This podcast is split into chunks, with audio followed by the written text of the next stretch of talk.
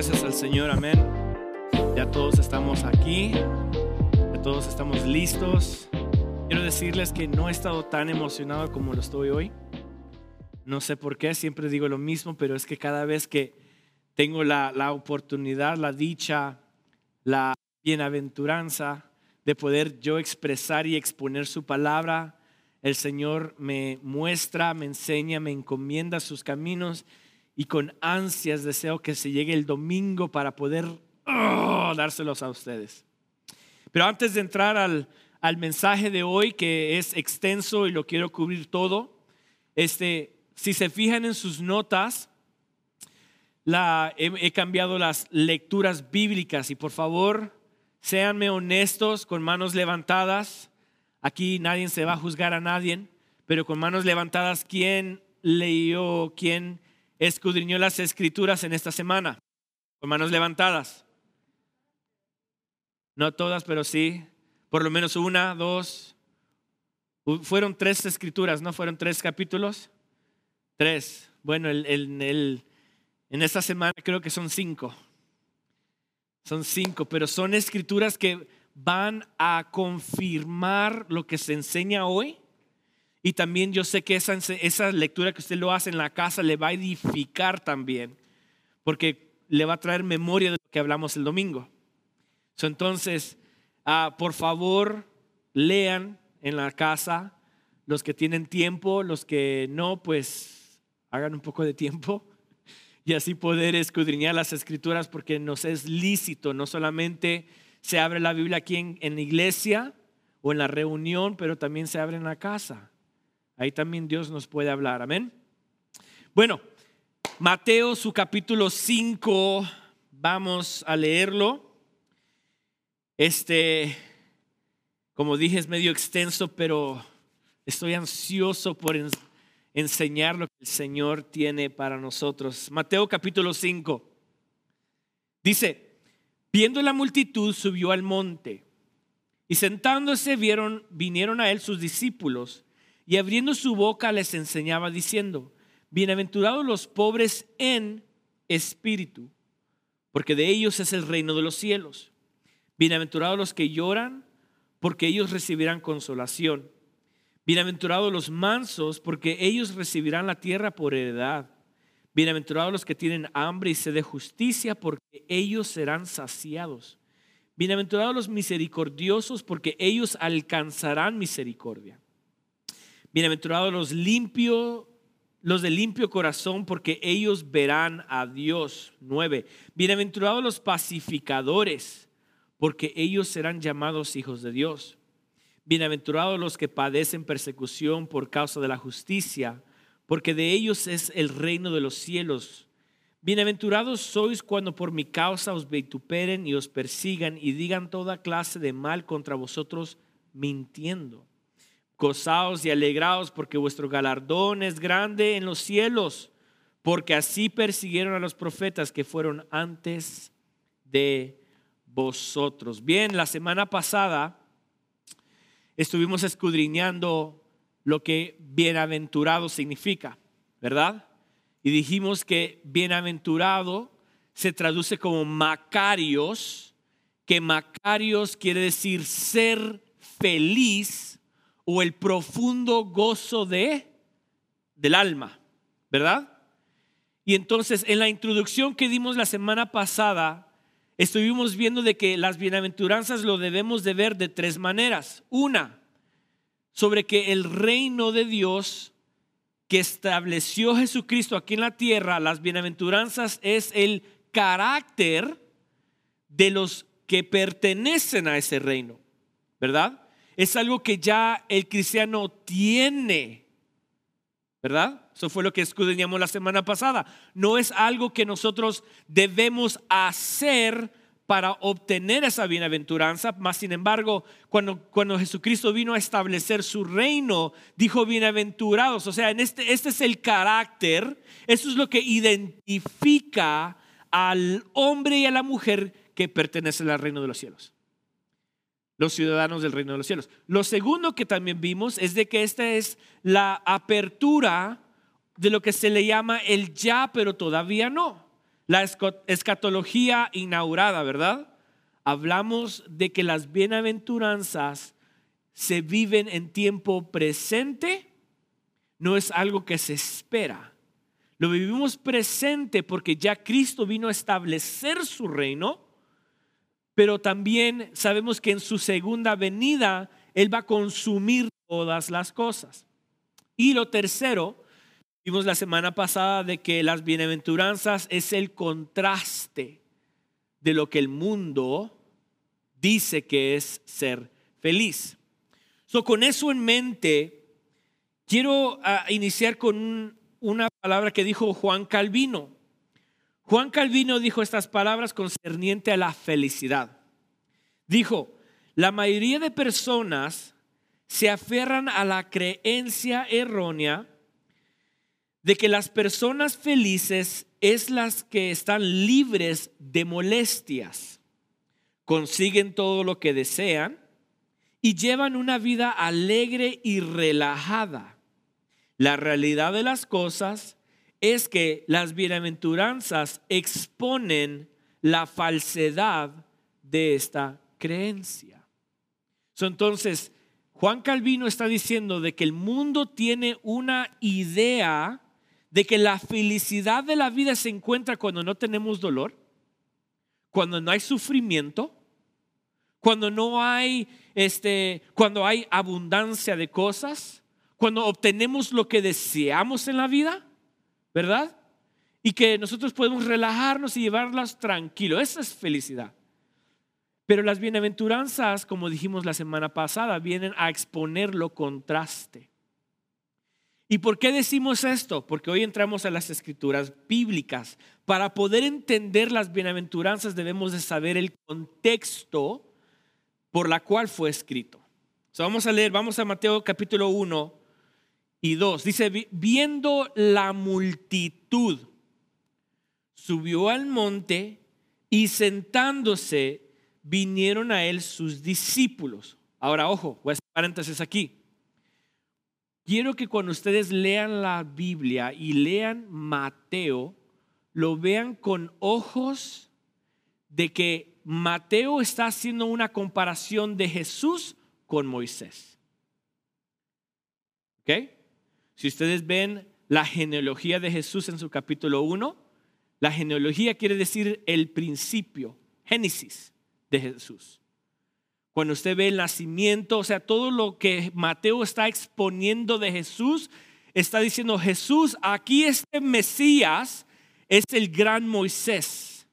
entonces Moisés es una sombra de Jesús en las bienaventuranzas. ¿Por qué? Porque mire lo que dice, viniendo la multitud, subió al monte. ¿Quién subió al monte a dar las, las tablas de la ley? ¿Ahí a dónde subió? En un monte. So, Mateo está haciendo una comparación. Pero ahora, ¿quién es esta multitud? ¿Quién es esta multitud que seguía a Jesús? O si leemos uno o dos versículos antes del capítulo 5, la multitud dice la Biblia que eran las personas que Jesús sanaba que Jesús estaba sanando y, liberando y haciendo aquí y haciendo allá. Entonces, la gente lo seguía, dice que venían de diferentes pueblos a seguirlo. Y cuando Jesús comienza a ver la multitud, oh, esto me encanta Jesús, cuando él comienza a ver la multitud, dice que él sube al monte y sus discípulos se le acercan. Son las bienaventuranzas, se las está exponiendo a quién? ¿Vamos? ¿A quién? A sus discípulos. Pero con la intención que oiga a quién? La multitud. Ahora, ¿quién era esta multitud? Vamos a ver el contexto. En el tiempo de Jesús habían toda clase de personas, pero me voy a enfocar en cuatro rapiditos, que son los fariseos. Los fariseos creían que obedecer la ley de Jehová era ser feliz. Los fariseos creían, pensaban, ok, si en el tiempo de la antigüedad, cuando el pueblo de Israel falló a Jehová, el templo fue destruido. Si se recuerdan a eh, Jeremías, Ezequiel, Daniel, todos los profetas mencionaron, hey, si ustedes no regresan, si ustedes no regresan a adorar al único rey, entonces ¿qué va a pasar? Dios va a destruirnos, nos van a llevar en exilio. ¿Se recuerdan? Ok, entonces los fariseos decían, oh, snaps, para ser feliz y tener la bendición de Dios tenemos que ser fuertes en la ley. Tenemos que exigir la ley. Fue un exigimiento, o sea, fue una exageración de seguir la ley porque decían, esto nos va a traer paz y felicidad que Dios nos vea con agrado. So, yo tengo que ser puntual con la ley porque la ley es la que me va a hacer feliz a mí cuando Dios me diga, hey, seguiste la ley y por lo tanto, ah, estoy tan complacido contigo, déjate bendigo. Esa era la creencia de los fariseos. Por eso si usted ve las escrituras, eran qué? Estrictos. Uno no podía hacer cualquier cosita porque ya, oh, eran estrictos. Luego estaban los saduceos. Los saduceos. Los saduceos, que también eran tipo fariseos, ellos creían que la felicidad se encontraba en creyendo otras clases de religiones. Creían ellos de que la ley de Jehová era perfecta, era santa, pero también habían otras cosas de otras religiones que podían adaptar para poder ser feliz, combinar las dos. No, que, no quiebro ni esta, no quiebro ni aquella y adapto esta y mira, todos estamos qué? Felices. Por eso es que los fariseos y los saduceos no se llevaban. Porque los saduceos, dice las escrituras, que siempre iban a lo contrario, porque ellos tenían sus propias creencias. Luego también están los esenios. Los esenios. Los esenios creían que la felicidad se encontraba apartándose del mundo. En otras palabras, los esenios lo que hacían eran obedecer la ley de Jehová, pero lo hacían tratando de huir de las cosas del mundo.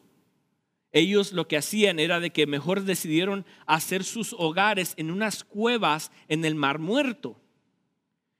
En esas cuevas ellos hacían todas sus propias siembras, sus propias comidas, alejados de Jerusalén, alejados de los pueblos, porque no se querían contaminar. Algo así como en los tiempos de hoy. ¿Han oído de los Amish? ¿Qué pasa con los Amish? Los Amish, ellos creen que qué? Apartados de, la, de las costumbres del mundo, son más mejores o más santos o más apegados a la ley que cualquier otra persona. No pueden ser modernos, no pueden tener celulares, no pueden tener cosas modernas, porque eso es qué? De parte del mundo. ¿Verdad? entonces, eso es los esenios. Y lo, el cuarto, existen los celotes los celotes, the zealots.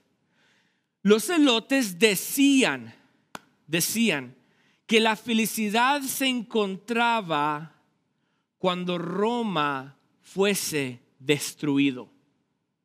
Los celotes estaban enojados con los romanos porque ellos decían, Roma nos tienen oprimidos, so nosotros seremos felices el momento cuando nos levantemos y seremos ah, más fuertes que ellos y los venzamos. Mientras los romanos estén oprimiéndonos, no seremos felices.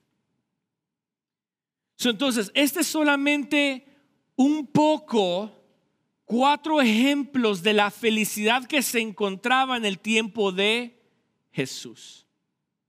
Estaban los fariseos, los saduceos, los uh, esenios y los celotes.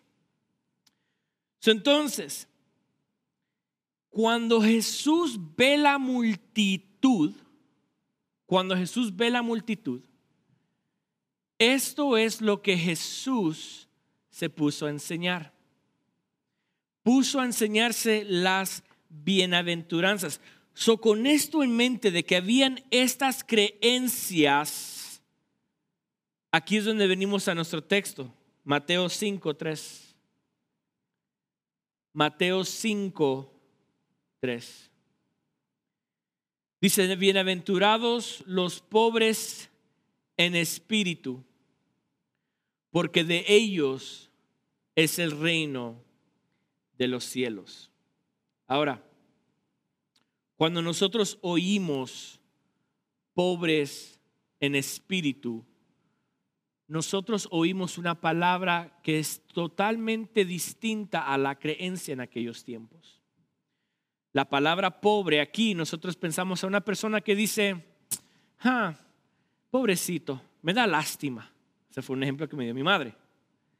Cuando vemos a una persona que, que vemos de que trabaja, gana lo suficiente, lo gasta y, está como quien dice rotando su dinero. O sea, no tiene, no tiene ni, ni, ni poquito para poder comprar algo. O sea, trabaja, gana su cheque y su cheque se le espuma. Luego vuelve a ganar su cheque y luego se le espuma. Y luego viene y gana su cheque y se le espuma. Esa es una persona que es pobre en nuestro contexto. ¿Sí me están entendiendo? La persona pobre en nuestro contexto es aquella persona que recibe, pero lo gasta, pero no tiene en abundancia. Esa es una persona pobre. En el contexto de los judíos, la palabra pobre quiere decir tojas. Tojas. Que esto es, quiere decir, significa ser indigente o mendigo indigente o mendigo. Entonces, ahora aquí con esta palabra cambia el transcurso de la bienaventuranza. La bienaventuranza no es bendecido o feliz el hombre que es pobrecito. Ay, pobrecito. Ay, que causa lástima. Ay, que cuando usted lo ve está, ¿cómo es hermano? Aquí, vamos y vamos echándole adelante. Esa no es una persona pobre en el contexto de la bienaventuranza. En el contexto de la bienaventuranza, cuando dice feliz es el ¿qué? Indigente o mendigo. ¿Qué es un mendigo? No sé si lo estoy diciendo bien, mendigo o mendigo. Pero es el contexto de esa persona es aquella persona que no tiene absolutamente nada. No tiene nada que ofrecer esta persona. Pensemos rápidamente, Bartimeo el ciego. La Biblia dice que había un hombre llamado Bartimeo, era ciego, y este hombre, ¿qué era lo que hacía? Mendigaba. Mire lo que dice Mateo 10, 46. Mateo 10, 46. Dice, entonces vinieron a Jericó. Está hablando de Jesús y sus discípulos. Y al salir de Jericó, él y sus discípulos y una gran multitud, Bartimeo el ciego, hijo de Timeo, estaba sentado junto al camino que dice, mendigando. Ah, Bartimeo no solamente era persona ciega, pero esta persona estaba al borde de ser muerto porque no tenía que absolutamente nada. No tenía nada que ofrecer a la sociedad, no tenía nada que ofrecer a Jesús, a los discípulos, eh, más sin embargo, no tenía nada, estaba mendigando, por favor, ayúdenme. Tengan misericordia de mí.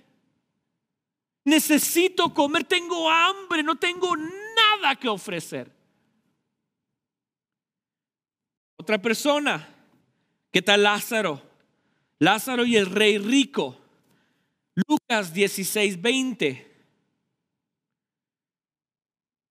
Lucas 16, 20 explica de que había un rey que hacía un banquete todos los días y que tomaba de la copa de oro y se vestía en púrpura y se vestía bien elegante y todos sus compañeros eran ricos y ja, pura risa. Pero ¿qué dice el versículo 20? Había también un qué? Un mendigo llamado Lázaro, que estaba echado a la puerta de aquel, lleno de, ah, lleno de llagas. estaba este hombre que mendigaba, no, tenía que ofrecerle a nadie más, sin embargo, estaba echado a la puerta del rey lleno de llagas. Las escrituras dicen, continúan diciendo, de que los perros venían y le lambían sus llagas. Esto es lo que dice, feliz es el pobre. No es un pobre en decir, hey, yo tengo y lo puedo dar y puedo ofrecer, pero que el pobre es aquella persona que no tiene absolutamente nada que ofrecer. Son dos implicaciones rápido. Primero, Jesús está diciendo que solo los pobres, los mendigos de espíritu, pertenecen al reino. No hay nadie en el reino que no sea pobre en espíritu. ¿Se recuerdan la semana pasada que este es el carácter de la persona? Ellos son los que pertenecen al reino. Esto significa que cualquiera que trata de ganarse el reino o el favor de Dios, no tienen entrada en el reino ni son parte del reino. Wow. Lo segundo que quiero decir es de que el reino de los cielos es para gente, si es para gente pobre o mendiga, eso significa de que es absolutamente gratis. Es absolutamente gratis.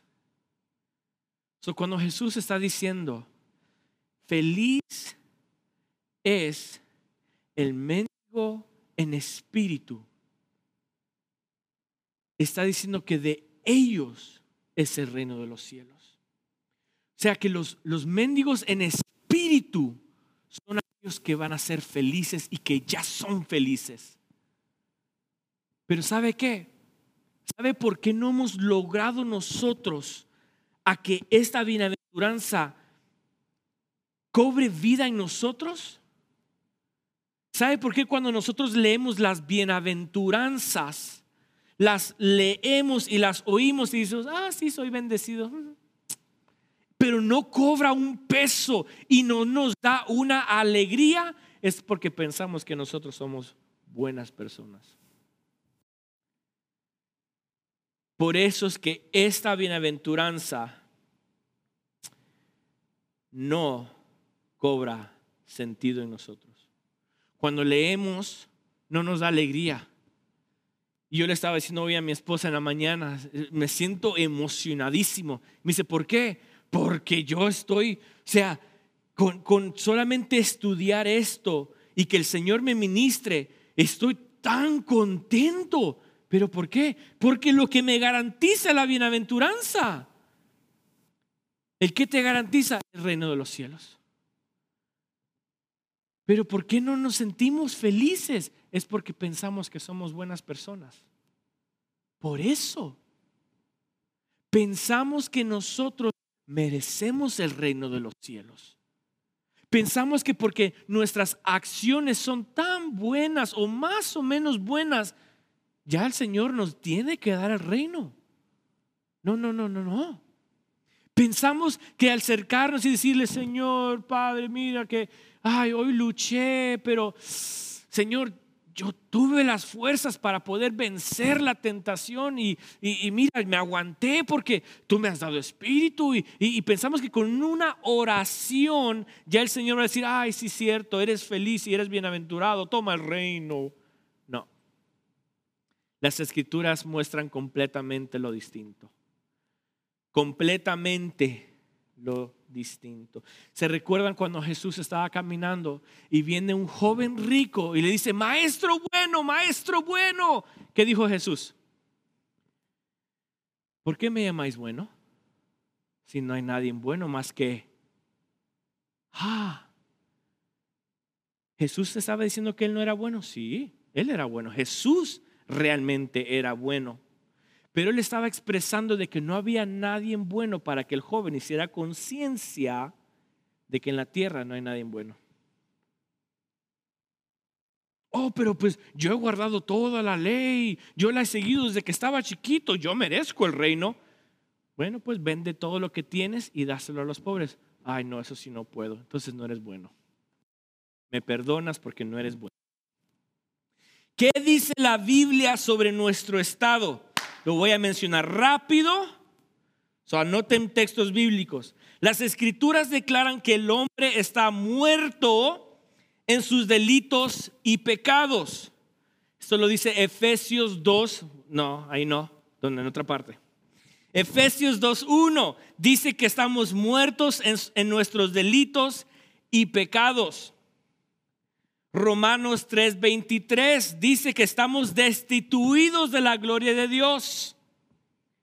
Juan 8:34 dice que somos esclavos del pecado.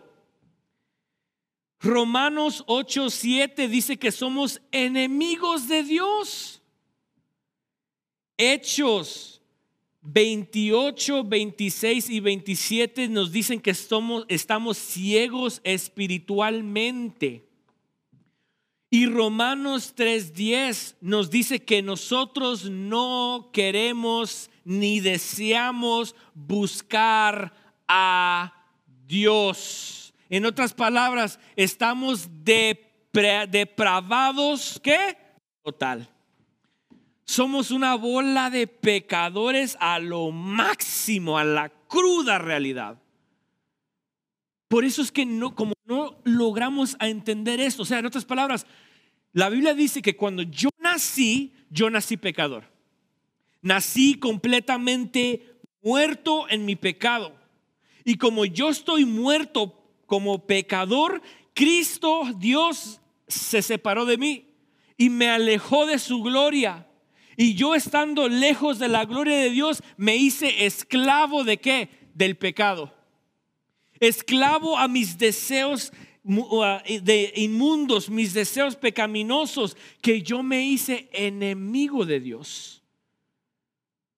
Al serme enemigo de Dios es porque estoy ciego espiritualmente, no puedo ver la realidad. Y como no puedo ver la realidad, como estoy ensegado del pecado, no deseo nada que ver con Dios. ¿Y cuál es mi destino? El infierno. Ese es mi destino. Cada uno de nosotros destinados. Ay, no, pero pues yo, yo no fumo, yo no tomo. Al infierno, papá. Ay, yo no soy mujeriego, yo, yo, yo soy marido de una sola mujer. Al infierno. Yo, yo no digo malas palabras, yo no juzgo a nadie. Al infierno. Tú estás destinado al infierno. Aquí no hay de que soy bueno, de que soy buena persona, de que yo merezco. No, no, no, no. Al infierno. Mire, yo uso esta analogía o yo lo veo de esta manera. Todos estamos en un precipicio. En un precipicio, así, al infierno. En cadenita, todos agarraditos de la mano. Pa, al precipicio. Y Dios está en el cielo mirándonos diciendo, va, es lo que merecen. Pero ¿por qué? Eres mi enemigo. Estás en pecado. Yo soy un Dios justo y porque soy justo, te estoy dando a ti lo que justamente mereces, el infierno. Porque eres un pecador. yo no le puedo decir, Señor, ¿por qué me das el infierno si yo soy una buena persona? No, has quebrado toda la ley, el infierno. Wow. Wow. Entonces, como no hemos logrado entender de que yo soy un vil pecador y que voy rumbo al infierno, yo soy mendigo. No tengo nada que ofrecerle a Dios. ¿Qué le voy a ofrecer a Dios? ¿Qué le puedo decir, Señor? Mira, dame el cielo y yo te ofrezco esto. Te doy mi vida, Señor, si me salvas. No, tu vida me pertenece ya. ¿Qué me estás ofreciendo? Señor, yo, yo, yo, yo te prometo que voy a serte fiel si tú me sacas de aquí de esta condenación. No, no, no me puedes prometer nada. Porque ¿qué me vas a ofrecer tú a mí? ¿Qué me puedes tú ofrecer a mí para que yo te saque de ahí? Nada. No hay nada. Entonces, el momento el momento donde yo comienzo a, a recapacitar que soy un pobre de espíritu, que digo, ten misericordia de mí. No hay nada que te pueda ofrecer. Dios en su amor, Dios en su infinito amor, de todos los que veníamos en cadenita, Él decidió escoger. Él decidió decir, mira, mira, de esos 10 personas que están agarrados, que ya están uh, a punto de caerse al precipicio, voy a escoger dos de ellos y voy a tener misericordia. De, aquellos 10, de aquella bola de 10 que están agarritos, voy a tener 5 de ellos, voy a tener misericordia. Porque su espíritu están mendigando. Y como yo soy un Dios misericordioso, pero también soy justo, mi misericordia también es grande.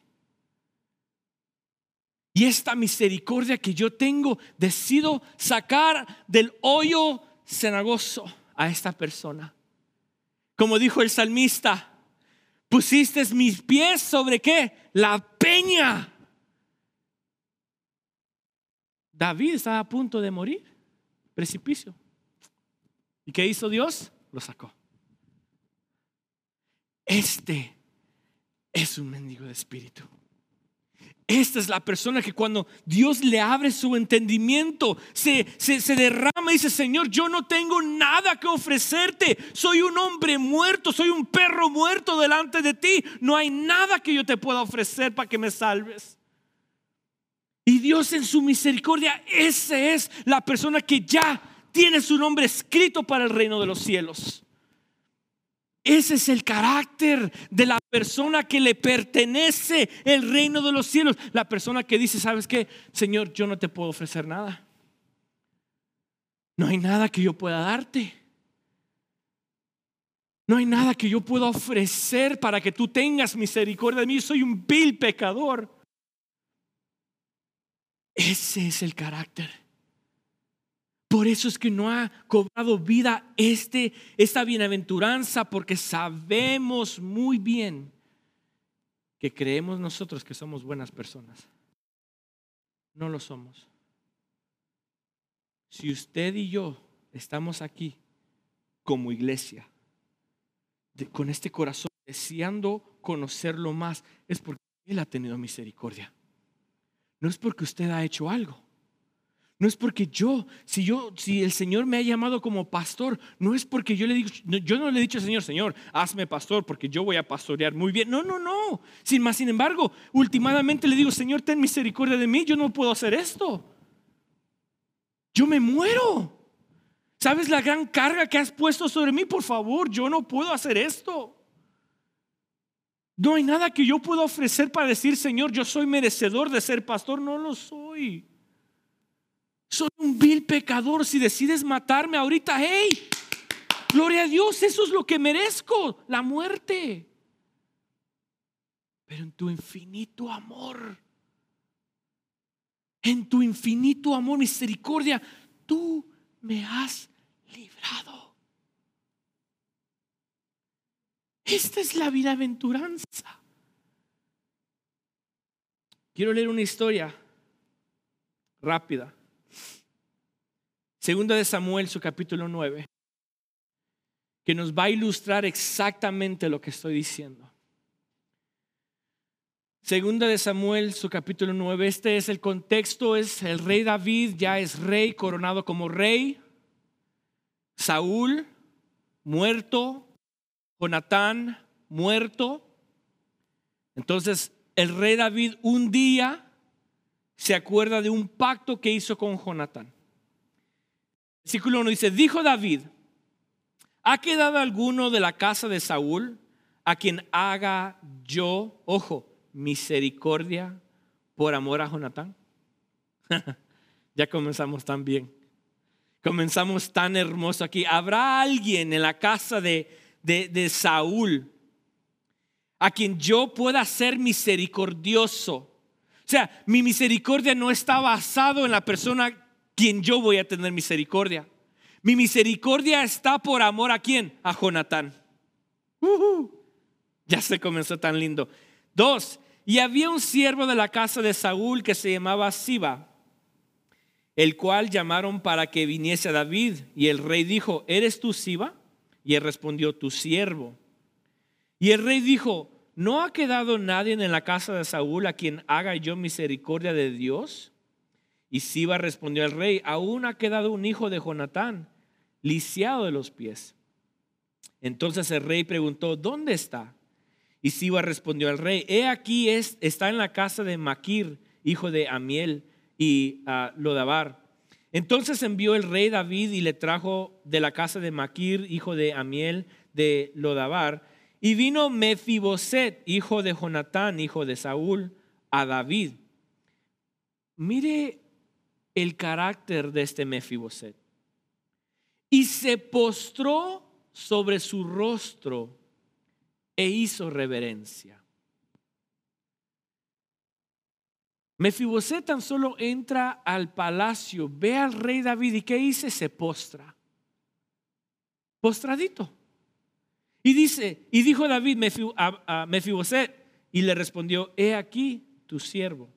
El 7 me encanta. Y le dijo David, no tengas temor, porque yo a la verdad haré contigo misericordia por amor de Jonatán, tu padre. Y te devolveré todas las tierras de Saúl, tu padre, y tú comerás siempre en mi mesa.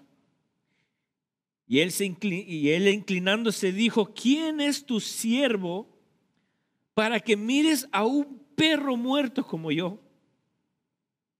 Entonces el rey llamó a Siba, siervo de Saúl, y dijo, todo lo que fue de Saúl y de toda su casa yo le da, se la he dado a su hijo de tu Señor. Tú pues labrarás la tierra con tus hijos y tus siervos y almacenarás las, los frutos para que el hijo de tu Señor tenga pan para comer. Pero Mefiboset, el hijo de tu Señor, comerá, que dice siempre, siempre en mi casa. El rey David tuvo misericordia con Mefiboset, no por Mefiboset. No dijo, oh, tendré misericordia contigo porque veo que estás lisiado.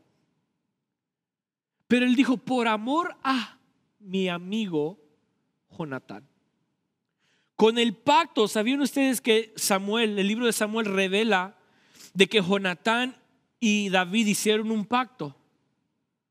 Ellos hicieron un pacto entre sí.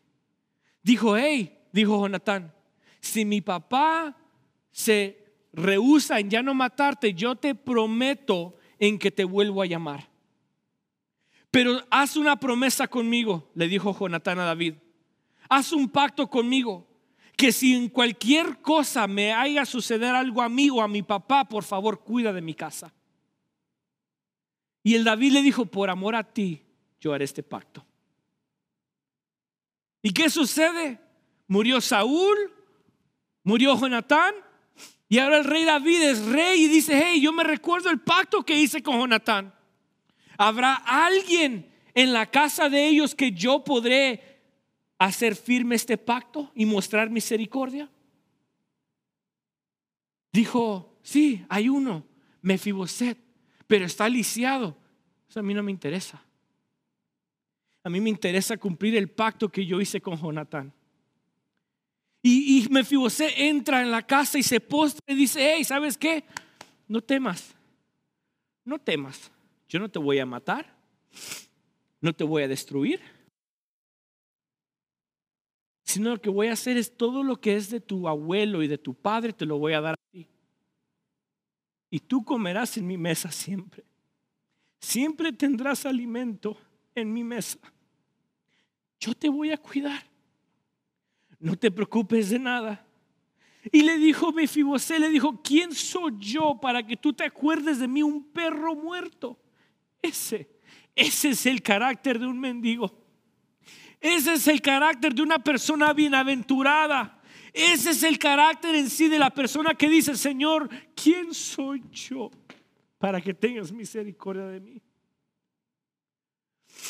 ¿Quién soy Si yo soy un hombre muerto, eso es lo que declara la Biblia conmigo. Soy muerto, soy vil, soy pecador, soy tu enemigo. Soy todo lo contrario a lo que tú eres y más sin embargo te acercas a mí. Te acercas a mí. ¿Quién soy yo? Y este, este, este es un pobre de espíritu.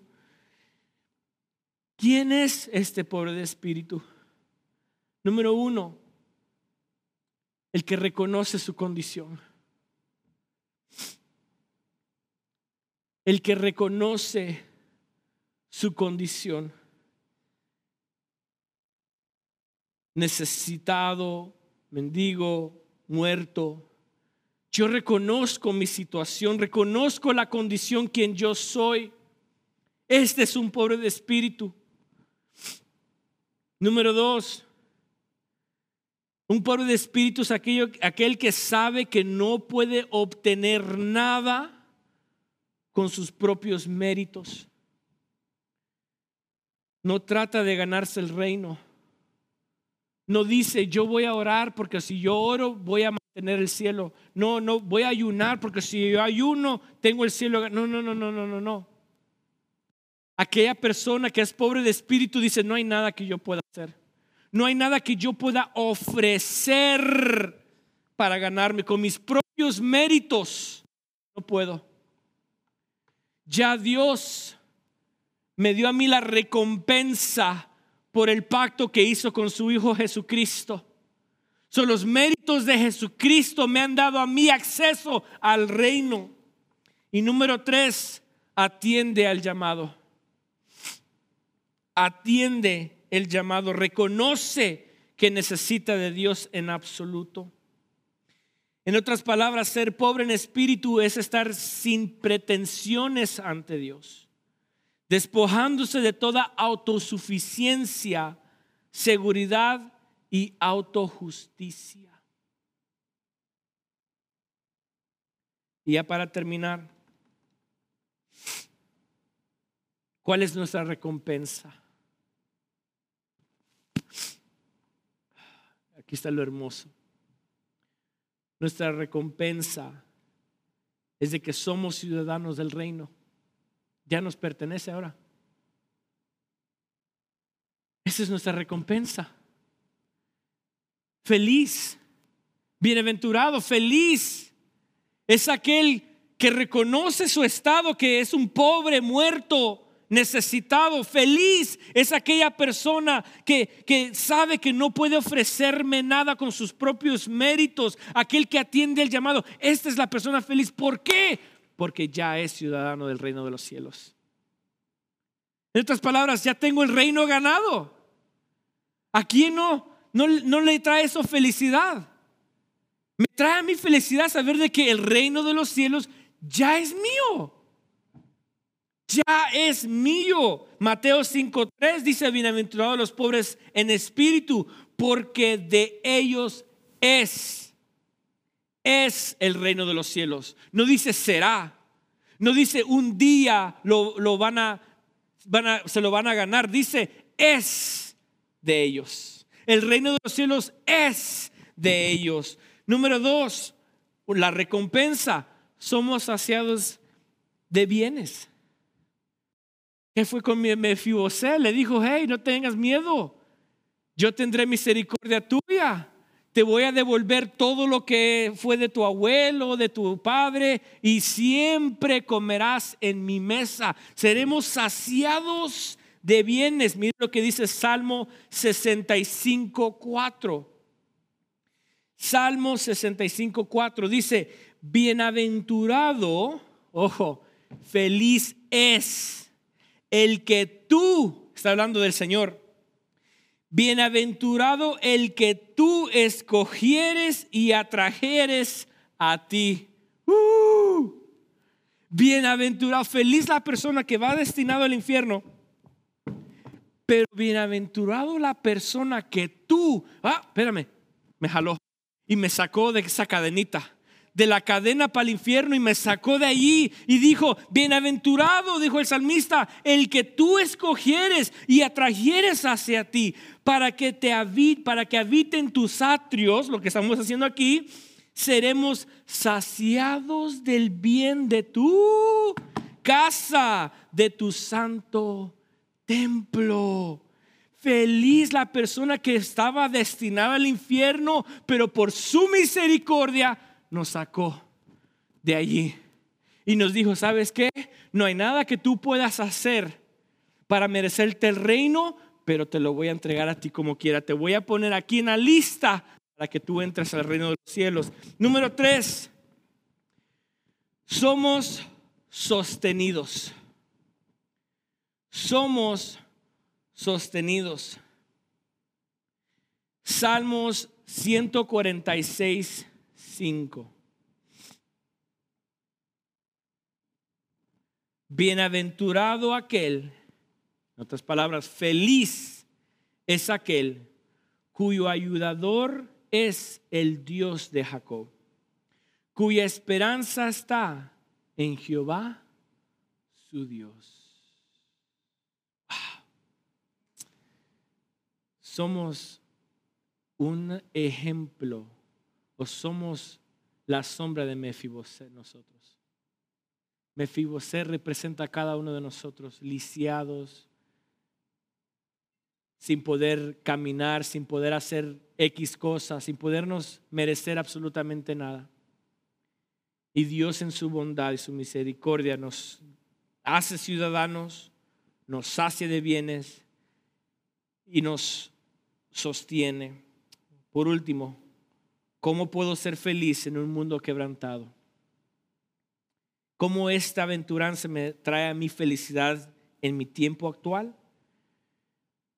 Es cuando confío plenamente que soy parte del reino de Dios y no hay nada ni nadie que me lo pueda quitar. Esto trae felicidad en mi, en mi estado actual. Esto es el pleno gozo del alma.